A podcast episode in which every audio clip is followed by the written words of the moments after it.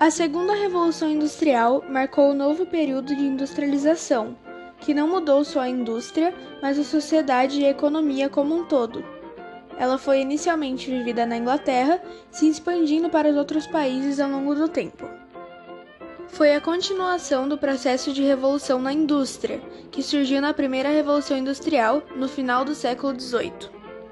Neste processo ocorreu o aprimoramento de técnicas, o surgimento de máquinas industriais e a introdução de novos meios de produção.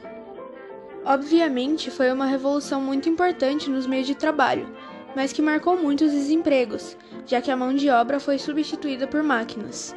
A troca da manufatura, que é a mão de obra por meio humano, pela maquinofatura, por meio de máquinas.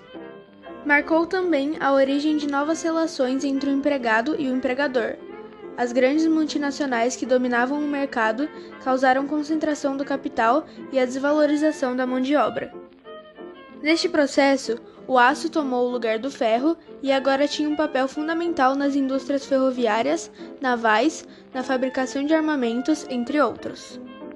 Não podemos esquecer de mencionar também o surgimento dos motores de combustão a gasolina e a gás.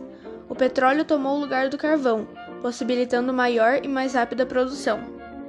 Com tudo isso, os trabalhadores rurais começaram a se mover para as cidades, iniciando-se assim o processo de urbanização, que trouxe muitos problemas. Entre eles estão a favelização e o inchaço urbano. A pobreza aumentou, assim como o desemprego e a desvalorização do trabalho.